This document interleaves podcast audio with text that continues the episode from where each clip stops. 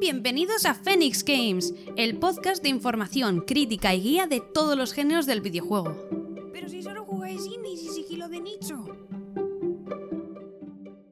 Bueno, pues queridos y queridas, estamos en otro capítulo más de este podcast pesado. Que no, que no somos pesas. Es el número 27, ¿no? Sí, número 27. Estamos ya fatal, hombre, aquí haciendo, claro, dos podcasts a la semana, pues claro, es que así nos comemos, vamos, el mundo ahí. ¿Cómo se nota que nos gustan los videojuegos? Que si no. Ya, al final se nos acabarán las ideas y será como, no, ya no podemos hacer más podcasts, tendremos que hacer de noticias y ya está. ¿O te imaginas? Qué pereza, la verdad, me daría un poquito solamente hacer de eso. No, y que al final es mucho más fácil entrar en Vandal y leerlo. Ya, es verdad. Entonces, ¿de qué vamos a hablar? Pues ya lo habréis visto en el título porque sois personas muy listas, pero vamos a hablar un poco de los antagonistas que nos quedaban algunos en el tintero. Siempre hay antagonistas muy buenos, seguramente no hemos caído en algunos, pero vamos a seguir un poquito, que además tenemos semanita un poco liada y no hemos podido preparar algo también como muy rimbombante. Ya vendrán, igual alguno de estos que parece que os gusta, que damos datos y cositas así, pero bueno, estos creemos que están bastante bien porque generalmente se les hace un poco de vacía a los pobres antagonistas. Ya me parece que son muy importantes en el mundo de los videojuegos. Hombre, para empezar, hay muchos videojuegos que sin el antagonista no sucederían nunca. Claro, y que además que el antagonista al final hace que un juego sea bueno o no muchas veces. Hmm. Entonces, aquí eh, vamos a hablar de cosas con chicha. Se nota mucho cuando un antagonista es muy malo, muy malo, muy malo o que da mucho igual, ¿sabes? Irrelevante total. Como en el Far Cry New Dawn. Por ejemplo. Las gemelas esas. Dios, qué malas son, ¿eh? Mira que me gusta Far Cry, pero son malísimas, malísimas, ¿eh? Y el cura... El cura más o menos. Y entonces vamos a empezar aquí con esta lista, esta buena lista. Ya os dijimos que los de la primera parte creo que son los que más cariñico les tenemos, ¿sabéis? Estos que dices "Mm,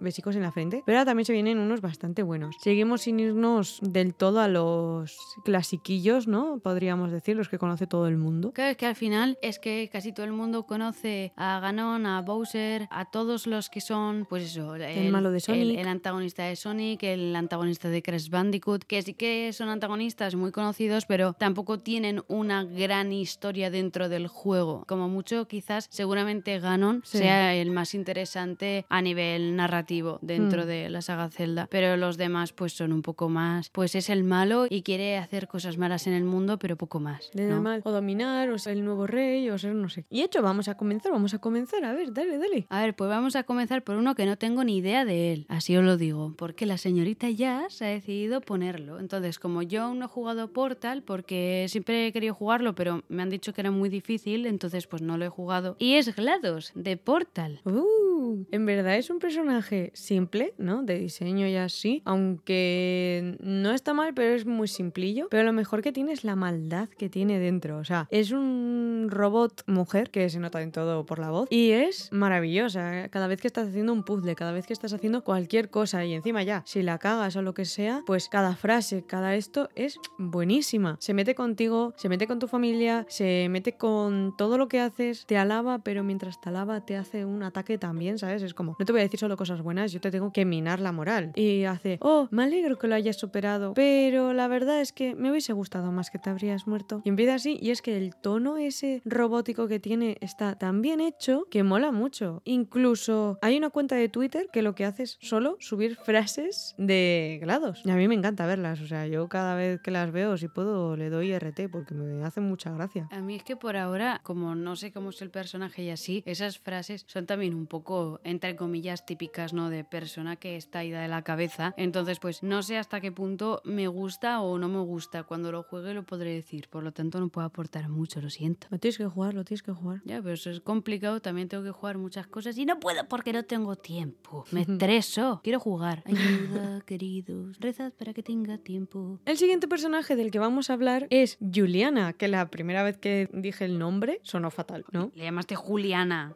Parecía mexicana. Que no sé si lo es. Creo que no. Pero. A eh, ver. Fue como Juliana. es que ¿qué pone Juliana. Sí, pero se llama Juliana. Además, en el juego le dicen Juliana, literalmente. Ya, bueno. Que la verdad es un personaje que nos ha gustado mucho del Deathloop. pastel. No sé.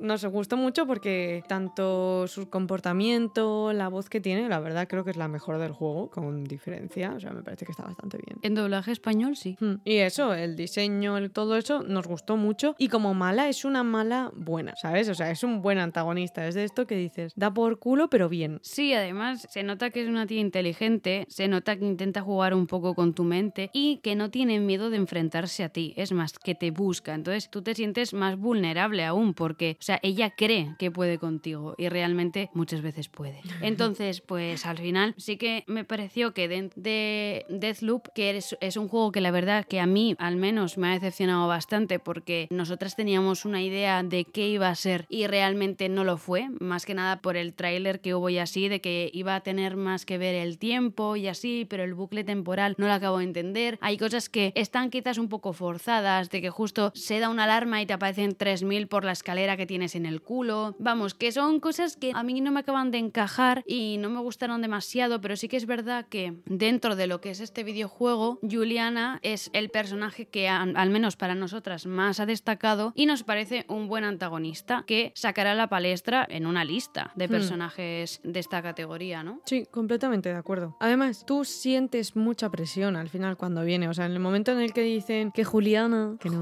con Julián. que Juliana ha aparecido, ya es como que ya te agobias. Sí, te agobias porque además te cierran todas las salidas, Hmm. tienes que hackear la... o hackeas la antena y te piras o te la cargas. Y encima tiene, creo, si no recuerdo mal, tenía un poder aleatorio cada vez que te encuentras con ella, entonces pues telita. No sabes con qué te va a venir la cabronaza. Ya. Eso es así. La verdad es que muy bien, muy bien. El siguiente personaje del que vamos a hablar es un personaje que la verdad es que a mí me da bastante mal rollo, entonces yo prácticamente no he visto ni los juegos, ni he visto nada, porque es que me da miedo, me da pánico. Y es Alien, de Alien Isolations o como se diga. Alien Isolation. Eso, eso. A mí la verdad es que me gustó mucho porque pensaba que el juego de Alien iba a ser bastante malo, ya que generalmente los juegos que salen de alguna saga de películas se suelen hacer mal o salen un poco que dices, "Eh, uf, cogido con pinzas, ¿no? Pero justamente este creo que lo hicieron muy bien. La inteligencia artificial que tiene Alien es muy buena, es como el de la película prácticamente. Si vas mucho por la zona de túneles, él va a estar en los túneles. Entonces, sabe por dónde vas y hace un estudio de cómo te mueves. Entonces, me gusta un montón porque da muy mal rollo. El bicho en general, él está muy bien hecho y la verdad es que aunque pertenezca más a una saga de películas, me gustó lo suficiente como para ponerlo en la lista porque de verdad que es uno de los villanos, antagonistas, monstruos, como se le quiera decir, que tiene una inteligencia por encima de la persona que tienes tú al mando, ¿no? Que sería pues el protagonista. Es mucho más listo que tú. Entonces vas a caer 300 veces en sus garras. Ya está, eso es así. Y me gusta, me gusta porque es injusto. Y en un juego de terror de este estilo, basándose en la saga Alien, tiene que ser así, porque el Alien es extremadamente inteligente y cabrón y poderoso. Y Entonces me gusta. Repetimos el y cabrón, por favor. Y que da mal rollo, y que da asco. Ya, tiene ahí la boquita chiquitica que te hace... A ver, es verdad que hay un GIF o algo así, o creo que es en Padre de Familia, que sale alguien y saca la boquilla chiquitica y hace como algo de tengo hambre. Y le da un besico a la persona y digo, qué mona, qué mal rollo, pero qué monada, mira cómo saca la boquita. Uy. Pero da muy mal rollo, ¿eh? La Sí. verdad es que el diseño de Alien en general Es una pasada. es una pasada, está muy, muy chulo. Es increíble, la verdad. Sí, y es muy, muy, muy cabrón e inteligente. Da muy mal rollo en general el bicho en sí mismo. Pasando a otro personaje que supuestamente es inteligente, aunque a veces me hace dudar, pero oye, para las que ha liado es bastante listo, diría yo. Bueno, es como que lo intenta, lo intenta. Pero la lía O siempre. sea, la lía, pero ahí está. O sea, peca un poco a veces de, no sé, igual es demasiado egocéntrico o inocente en varios aspectos, puede ser. Pues No sé. podría ser. Y este personaje es Doctor Nefario, de Ratchet and Clank. Es un personaje que si lo veis como diseño me parece que está muy muy bien porque encima eh, se nota que es malo, pero a la vez el diseño así delgadito parece como débil, pero a la vez luego como la lía tanto y tiene a gente muy grande al lado y la voz que tiene, el comportamiento, está súper bien el diseño y todo. Pero es que él es cobarde además. Además es que es cobarde. Es, Es cobarde, o sea, si lo tienes acerca, él va a huir. A mí me gusta porque sí que es verdad que es el típico villano de videojuego, ¿no? De así, de una saga que proviene de inicios de 2000 y así, sí que Mm. es verdad que se nota. Pero sí que creo que el Doctor Nefario tiene más personalidad que, por ejemplo, el antagonista de Sonic. Porque el pobrecito pues hace lo que puede, ¿no? Entonces sí que es verdad que también en el último juego que fue en el Rift Apart, en la, una dimensión aparte, encima salía la otra versión de Doctor Nefario con la chica, que ahora no me acuerdo el nombre la chica, Mm. y la verdad es que daban los dos mal rollo, pero más el de esa dimensión, el de la dimensión de la chica, la verdad. Era así también poderoso, también era un poco caguetis, pero siempre es un tío que básicamente dice, ah, pues yo quiero crear un mundo perfecto a mi imagen y entonces voy a coger un montón de trozos de planetas, voy a destruir todo lo demás que quede y voy a hacer mi planetica. Mm. Y ya está. Y le da igual destruir todo lo demás, porque está loco. Básicamente está loco. Y quiere acabar contigo, pero es a veces tan torpe que no puede. Tampoco sé cuánto quiere acabar contigo, porque en verdad creo que ha tenido oportunidades para matar a Ratchet y Clank más de una vez y nunca lo ha terminado de hacer. Quiere acabar contigo, pero en el fondo a veces no, porque es como que eres su enemigo de la vida. O sea, al final si te mata, no tiene a nadie contra quien ir. Hmm. Entonces es como que te quiere muerto, pero a la vez no, porque quiere siempre intentar ganarte de alguna manera. Pero siempre se le cae el pelo cada vez que ve que viene Ratchet y Clank, porque es que al final el pobrecito es como, tío, déjame hacer mi maldad, hombre, que estoy yo aquí chumiteando, haciendo movidas, moviendo hilos, no sé qué, para que vengas tú con tu llave inglesa, cacho pesado, y me jodas el plan, hombre, vete a romper cajas, a, conseguir guitones para que te compres un chalet. Pues no. Es que me recuerda, estaba intentando a ver si me acordaba de quién era, pero la verdad es que no me acuerdo. Pero creo que había, no sé si eran unos dibujos animados o alguna de estas series de superhéroes o lo que sea, en la cual mataban al héroe, ¿no? Al héroe que siempre estaba como parando todos los planes y cosas así. Y el héroe conseguía todo, pero se sentía muy triste porque en verdad, como ya tenía todo, no tenía nada que hacer. Entonces es como, es que ya lo he hecho, ahora me aburro. Y lo que hacía era volver para atrás, intentar revivirlo y cuando el otro le daba una paliza y le ganaba, se ponía súper contento y decía, sí, qué bien, llévame a la cárcel, pégame más, bien, has vuelto. Y el otro se quedaba a lo what the fuck porque no sabía nada. Entonces me recuerda a eso. Por eso creo que en verdad nunca lo- los va a matar porque es que él, él en fondo no quiere. A él le gusta la vida que tiene así. De soy malvado, le putea porque no le gusta perder, pero yo creo que si ganase alguna vez del todo muy, muy ganar de acabar con ellos, se sentiría triste. Encima en esta se notó como su versión mala. Ganando, a él le daba pena si Ratchet y Clank se iban. Entonces siempre estaba como, "Eh, están ahí. Cada vez que les veía se le iluminaban los ojillos a lo, sí, os quiero. No sé, tienen una relación muy tóxica esos tres. Sí, la verdad es que sí. Está muy claro.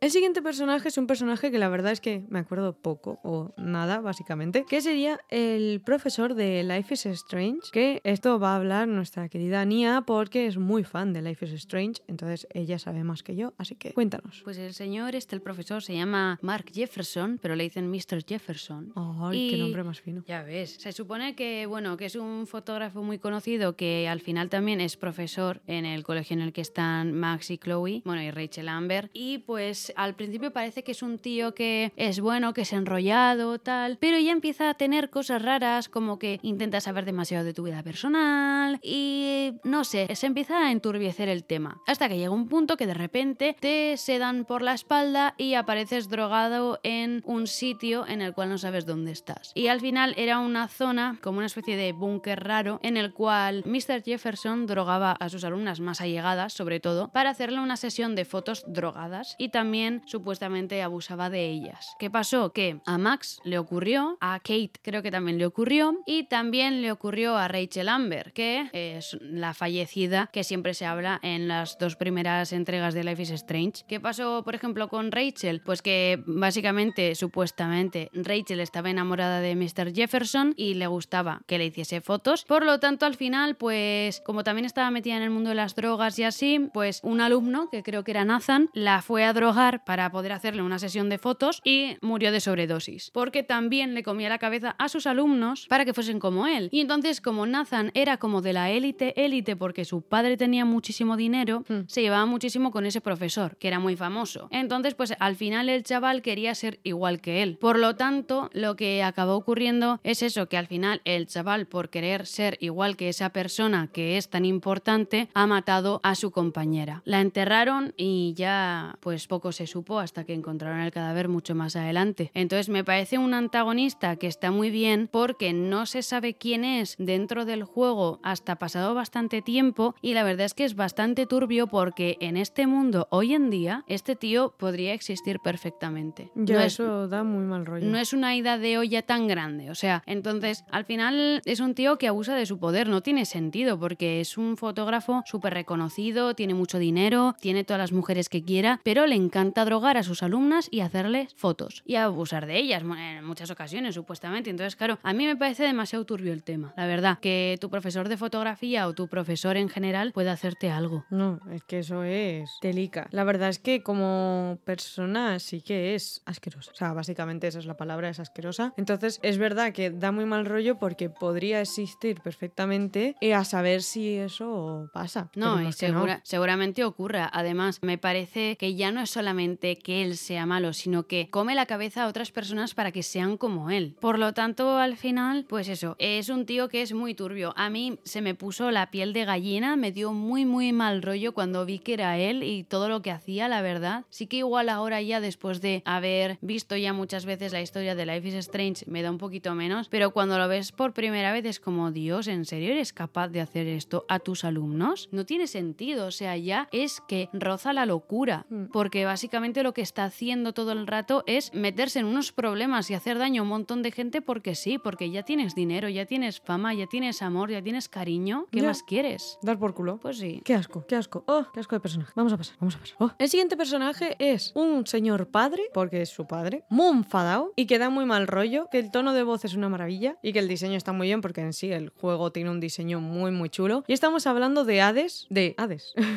no, es que el videojuego también se llama Hades. Es el videojuego indie roguelite que ganó bastantes premios, la verdad. Es de los más famosos ahora mismo. Sí, lo tenéis tanto en consolas como en PC, o sea, lo tenéis en todas partes. Y la verdad es que el padre como tal, que sería Hades, el diseño, cómo se comporta, las frases que te dice, o sea, es un don padre. No lo está diciendo a malas, o sea, tu hijo se quiere escapar de donde vive y está enfadado contigo porque sí que es verdad que la cagaste con su madre, pero eh, le dice y le trata siempre bien. Cada vez que vuelve, porque le han matado, entre comillas, porque en realidad no muere, sino que es como que le han impedido escaparse, le dice algo como, ah, ya estás otra vez de vuelta, ¿cuándo se te va a pasar esto? No sé qué. Y de verdad que no pasa nada, yo te voy a seguir queriendo aquí. Y encima, como tampoco se fía del todo de sus inútiles de trabajadores, como muchas veces dice en plan de, ¿has ganado este? Ah, de verdad, ¿cómo se nota? Es que tendría que haberme puesto a pagar más a estos porque no sé qué. Y siempre se mete con ellos, entonces es un don padre que encima está trabajando todo el día con sus documentos y preparando las cosas que algunas veces te dicen en plan de, ¿de verdad lo has vuelto a intentar? Oye, déjame un poco porque es que estoy trabajando y tampoco quiero tener que estar pendiente de ti todo el rato. ¿Puedes quedar quietico? Así, siempre. Y es el boss final. Y eso mola un montón porque aparece y dice, de verdad, hijo, que al final me has hecho venir hasta aquí, parar mi trabajo, ¿eh? Para devolverte a casa. Pesado, que eres un cansino. La verdad es que es un hijo muy pesado él en sí mismo, eh, pobrecico Hades, que está ahí haciendo sus movidas de persona importante, de Dios todopoderoso, y viene el hijo a tocarte la nariz. Pues hombre, yo, si soy Hades, hubiese tenido mucha menos paciencia, te lo puedo asegurar. Porque es que es muy pesado, es muy pesado. Es que me quiero ir, es que me quiero ir. Pues no me da la gana, hombre. No te vas castigado en casa sin salir. No te doy la paga, punto. Claro, ¿No? es que pues así siempre. Hay un momento en el cual abres como una zona y te dice, oh, has encontrado esa zona de trabajo. Sí, sí, si quieres te doy un puesto ahí. En plan de quédate quieto, te doy trabajo cuando quieras. Y nada. Es que muy Entonces eso, pesado. está, está muy bien, está muy bien, de verdad. O sea, que tiene sus razones el otro para irse, ¿eh? las tiene de sobra. Pero me hace mucha gracia el comportamiento del otro tan, eso, tan trabajador, un don señor. muy bien, muy bien. El siguiente personaje, bueno, personajes, porque aquí sería como plural que vamos a hablar, son unos personajes que creo que en general no son tomados como antagonistas, pero sí que lo son. Pero creo que en general no. Por ejemplo, a mí no se me ocurrió. O sea, de repente dijo ¿y estos? Y yo como, ¡Oh! Mente privilegiada, maravilloso. Lo que acaba de decir. Y me volví loca. Qué mujer. Es que la verdad, o sea, fue una idea maravillosa. Y son los científicos del videojuego Inside. Un videojuego que como ninguno sabréis, ¿no? De estos que, ah, igual nos gusta un poquito. No, me encantan, me encanta ese juego. Es que es maravilloso. Y, y es verdad, los científicos son unos cabrones. Pues O sea, sí. Te utilizan desde el inicio. Es una pasada. Pues sí, es una pasada porque además es que realmente te preparan todo el entorno para que pases por sus pruebas y que al final llegues a donde quieren que llegases ya desde un primer momento. O sea, es que, es que juegan con tu mente todo el rato y les da igual herirte, que tengas miedo, que te pase lo que te pase, les da igual. Ellos quieren conseguir su meta. Eres su prueba, eres como su animal con el cual van a investigar cosas y ya está. Le da igual que tengas vida, que tengas sentimientos, que tengas nada. Y al final sí que es verdad que puede ser que no se vean como unos antagonistas, ¿no? Porque además dentro del juego se nota que se asustan, que a veces te ayudan y así. Es como, ay, mira qué majos que me ayudan. Claro que sí, porque quieren que llegues a eso. Te Claro. ayudan por eso. Entonces sí que es verdad que puede ser que sea de los que más mal rollo me dan, porque juegan contigo todo el rato, saben qué vas a hacer en todo momento, porque de alguna manera te hacen llegar a donde quieren que llegues. Y es que eso es de tener una inteligencia increíble. O sea, es un equipo de científicos que vamos, que a mí la verdad es que me daría muy, muy mal rollo tenerlos cerca. La verdad es que sí. Encima ves cómo le van vigilando, porque hay veces que aparecen como muy cerca de la pantalla y toman datos, o sea, están siempre con sus papelillos como apuntando cositas y cosas así, y luego están esperando en ciertas zonas para ver cómo lo haces, ¿no? A ver qué haces exactamente, o cómo lo vas a llevar. Y está súper, súper, súper guay. Y la verdad es que no se toma como antagonista por el hecho de que como no se ve del todo, ¿no? Por mucho que tú igual después cuando terminas el juego, si te has dado cuenta y si te ha apetecido investigar, porque ya os decimos, Inside no es solamente jugárselo, sino que igual tienes que mirar un poco más a fondo, porque pasártelo es sencillo, pero pillarlo es más difícil. Entonces, una vez lo pillas y ves esa parte de los científicos, es como, ostras, ¿eh? Ostras. Me parece un diseño y una idea tan tan buena y tan tan sutil que creo que es en el único juego en el que se ha visto tan así. Sí, creo que jugaron muy bien las cartas de intentar hacer un poco lo que podría llegar a suceder, ¿no? En estas películas de ciencia ficción o las que son así un poco de misterio, ¿no? Hmm. Pues de que juegan realmente contigo porque quieren saber qué podría ocurrir si pasa X y les da totalmente igual porque ya tú no eres un ser humano, eres un sujeto de pruebas, ya está. Eso es, una pasada, una pasada. Continuando así con jueguitos indies, porque la verdad es que llevamos tres indies.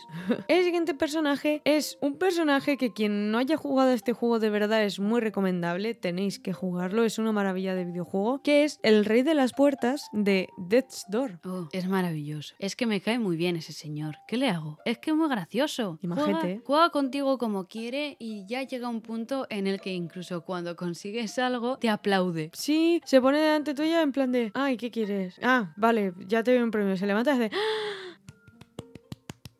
Y le aplaude, y literal. es como fantasía. Es una maravilla, hombre. Es que, es que me hace muchísima gracia. A mí estos antagonistas que le ponen así un toque cómico, pero que realmente está bien hecho, me gusta un montón. Hmm. O sea, es que me hacen muchísima gracia. Y es que ese antagonista además, el diseño y todo, me gusta un montón. Porque al inicio igual, si no lo piensas mucho, dices, va, pues es un personaje, ya está. Y luego ya te das cuenta que, hostia, que es el final boss. Hola. Efectivamente. Al principio parece majo. A ver, parece muy majité. Es Sí. como, mira lo que mono, cómo se levanta y me aplaude.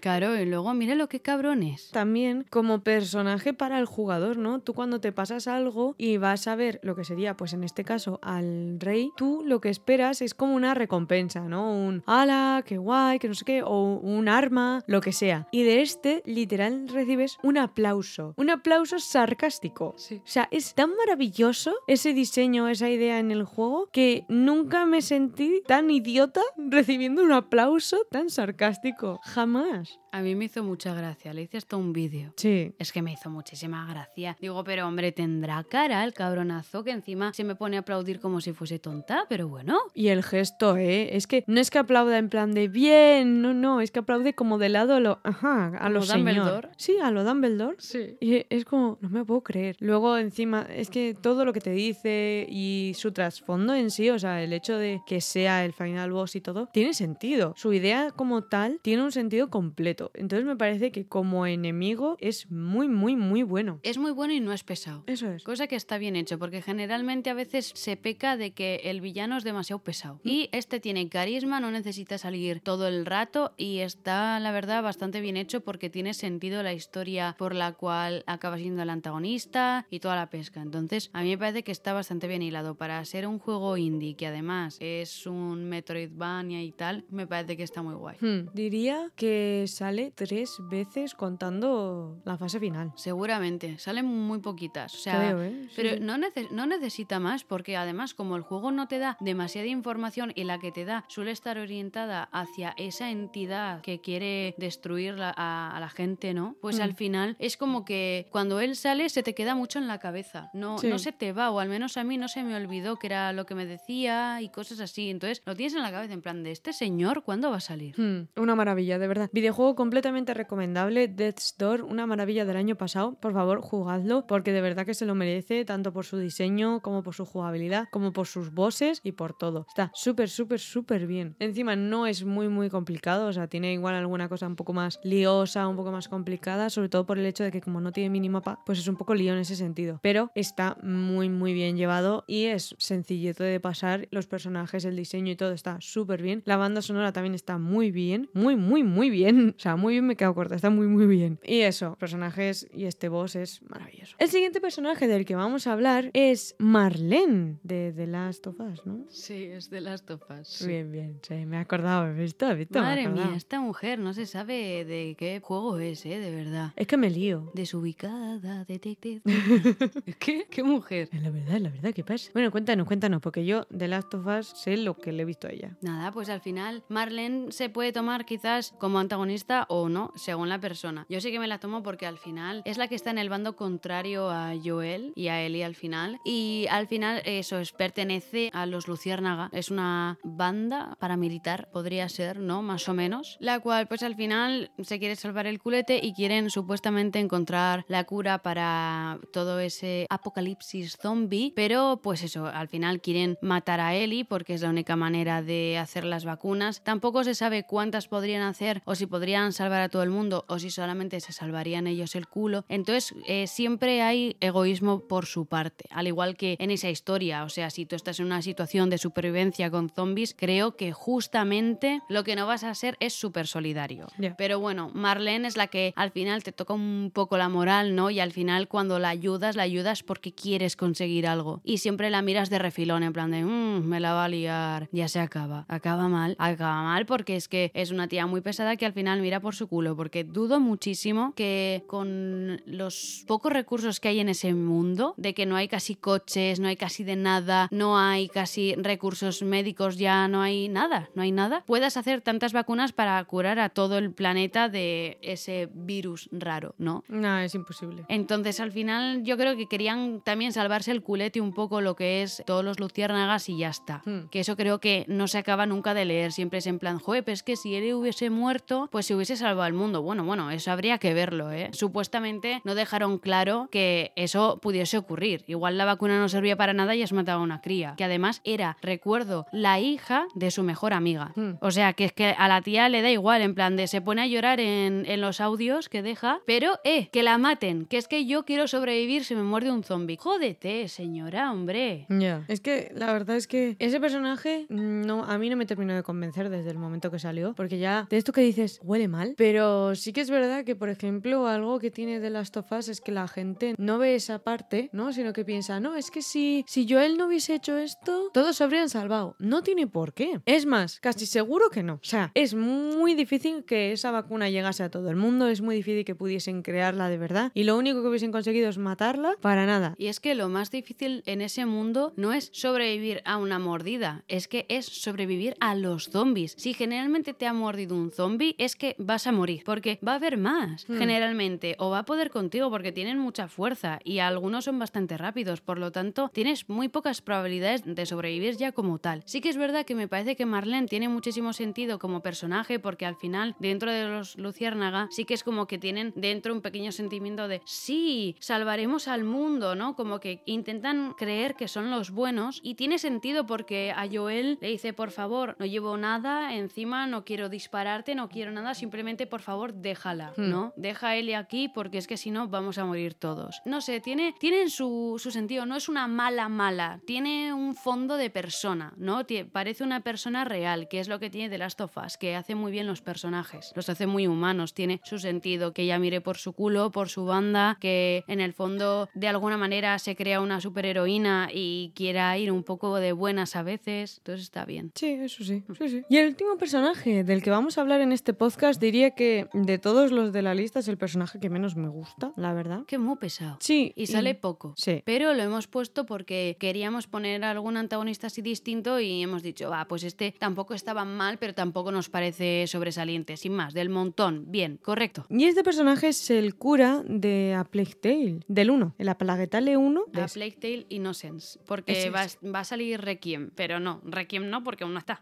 Aún no está. aún no está, aún no ha salido, entonces no se puede saber quién es el cheño malo. Como sea otro cura, me pico, ¿eh? ¿Te imaginas? Queridos amigas O sea, yo mi problema que tuve, por ejemplo, con este personaje ¿Te es... imaginas el cura dando la paz? Le da la hostia consagrada a las raticas en plan de vente conmigo, vente conmigo pa' mi trole, ven, vamos, vamos para allá, vamos, ven aquí. ¿En qué momento puedes Ejército llegar a pensar eso? Pues no sé, es que me ha hecho gracia, yo qué sé, ya está. A mí, este personaje Sí. no me terminó de convencer porque, uno, es un cura, no me convence. Bueno, Como no- no es un cura, es el típico cura. No es un cura, es... eh, ¿Seguro? No, o sea, sí es... Parece cura. Ya, no, no, es que no es un cura, es el que está por encima de los curas. Aún peor me lo pone.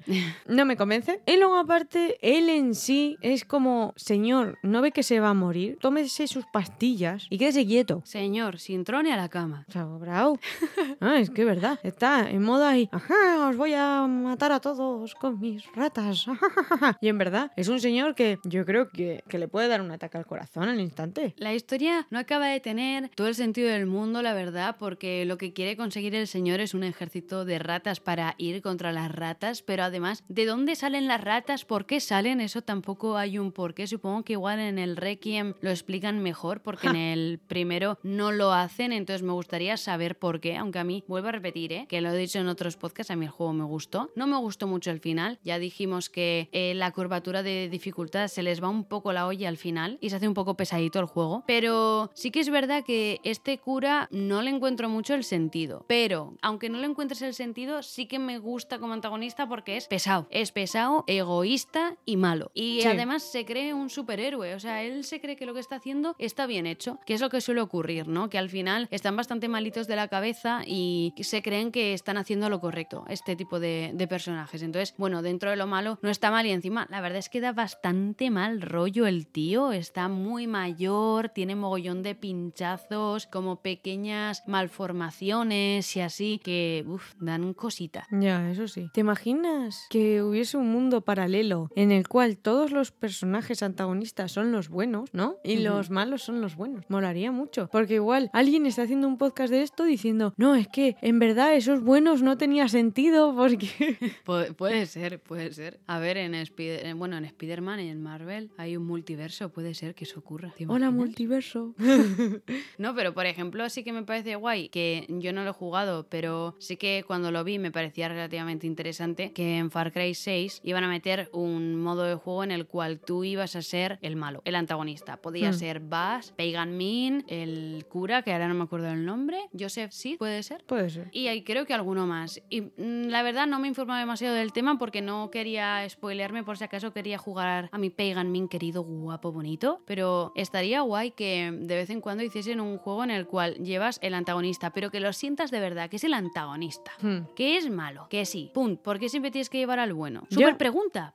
La- no, es la verdad. No sé si hay algún videojuego, puede ser, pero sí que es verdad. A ver, hay veces que en los cuales sí que han jugado, como igual en Shadow of the Colossus, que te hacen pensar que estás haciendo bien, pero igual luego no estás haciendo bien. Hmm. O en otros videojuegos que, eso, juegan contigo, En ¿no? The Last of Us juegan un poco contigo porque te hacen creer que son buenos, pero luego te enseñan que no son tan buenos. Pero no, no llevas el antagonista como tal. No. No te dan el más cabronazo de los cabronazos, No. ¿sabes? Y eso a veces, joder, no sé, en un juego estaría guay. Que saquen en- para esta nueva generación un juego así, me gustaría mucho, porque siempre llevas al buenazo o al que mata, pero supuestamente por algo bueno, y me gustaría sentir que llevo al malo alguna vez. Hmm, No sé. Eso estaría bien. ¿eh? Divagaciones. Idea, idea. Y esto ya sí que sería todo. Esperamos que os haya gustado. Ya los personajes que quedan como antagonistas son al final los típicos. Ya veremos si alguna vez hablamos de ellos, porque tampoco es que, en mi opinión, tengan mucho de lo que hablarse, porque son muy normales. Su forma de atacar, su forma de comportarse o por qué lo hacen suele ser siempre lo mismo. Entonces tampoco... El único que se salva es Ganon, Ganondorf, que sí que es verdad que dentro de las tres líneas temporales que creo que tiene Zelda, es un tío bastante interesante y que aunque no sea Zelda un juego como súper agresivo como tal, ¿no? Que se vea la maldad y que haya una narrativa súper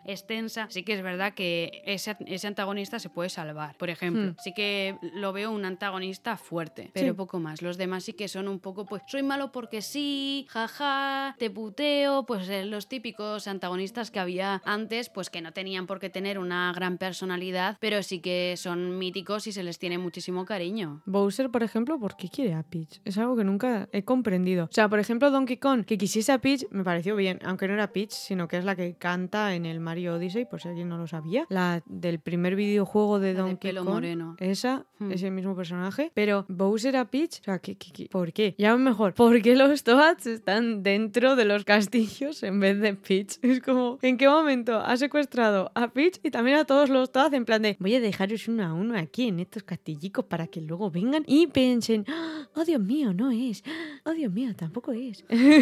La verdad, no lo sé. No lo sé. Es que antes tampoco creo que no se buscaba tanto que hubiese una historia como súper increíble, sino que el malo fuese malo y ya está. Y que estuviese guay y que te divirtiese. Pero ya eh, los videojuegos han avanzado mucho y ahora ya generalmente los antagonistas tienen un porqué, un trasfondo psicológico, una historia con la cual igual puedes llegar a comprender por qué es antagonista, ¿no? Mm, eso sí. Y esto ya sí que sería todo, ya dejamos de divagar un poquito aquí de nuestras preguntitas y nuestras cosas que se nos ocurren así de repente. ¿Por qué la vida es vida? ¿Por qué el azul es azul? ¿Te imaginas? pero el azul es azul, o creemos que es azul, pero no es azul. ¿Y si los daltónicos no son daltónicos y lo somos nosotros? Hostia, ¿eh? Esa buena. Y también, ¿por qué el cielo siempre se dice si es azul cuando muchas veces lo vemos blanco? ¿Ves? ¿Por qué? Ahora es cuando viene un científico y nos dice, pues veréis. es que mira, ajá. Bueno, ahora sí, ahora sí. y ya está, ya vale. Si queréis darnos vuestras opiniones sobre estos personajes o si hay alguno que digáis, madre mía, se os ha olvidado este, por Dios. Pues Por nos lo... ¿Qué? Quería decir, A ver. me ha salido la noticia, ¿eh? Se ha anunciado de que el don señor Elden Ring ha sacado de media en Metacritic un 98 de 100. ¿Tanto? Sí, está dentro de los, supuestamente, ¿vale? De los cinco juegos mejor valorados de la historia de Metacritic. ¿Oh? ¿Será tan bueno? Sí, no. Yo espero que sí, porque me gustan mucho los Souls. ¿Y será tan bueno el Horizon Forbidden West? No se sabe. Yo espero que sí, porque me gusta y si lo estáis jugando o lo habéis jugado o sabéis de alguien, os podéis decir cositas porque aún no lo hemos comprado porque sabíamos que no teníamos tiempo para jugarlo y total, ¿para que lo vamos a comprar por 80 o 60 euros cuando podemos comprarlo igual un poquito de rebajas? ¿eh? Que aquí no somos el Rubius, ni el Shocas, ni ninguno de estos y no tenemos dinero para todo. Eso es así. ¿Ya has terminado? Sí, ya he terminado. Nos lo podéis decir tanto en Twitter como en Instagram a Phoenix Games. Gracias por dejarme terminar la frase. De nada. que soy muy amable. Ah, una cosa. Espectacular. Espectacular de loco. Se ha metido conmigo. Que no. Triste. Si es un amor. Triste. Depresión. Ya, chi, nos vamos. Así que nos escuchamos en el próximo podcast. Podcast. Podcast. Adiós. Adiós, queridos todos. Dios mío. Hoy hace sol y eso en el norte no ocurre. Hay que aprovechar el sol. Corred, corred todos si tenéis sol y dejad de jugar a los juegos nuevos, hombre, hombre. Los que tenéis tiempo. Aprovechad el sol, que yo no puedo. Adiós. Adiós.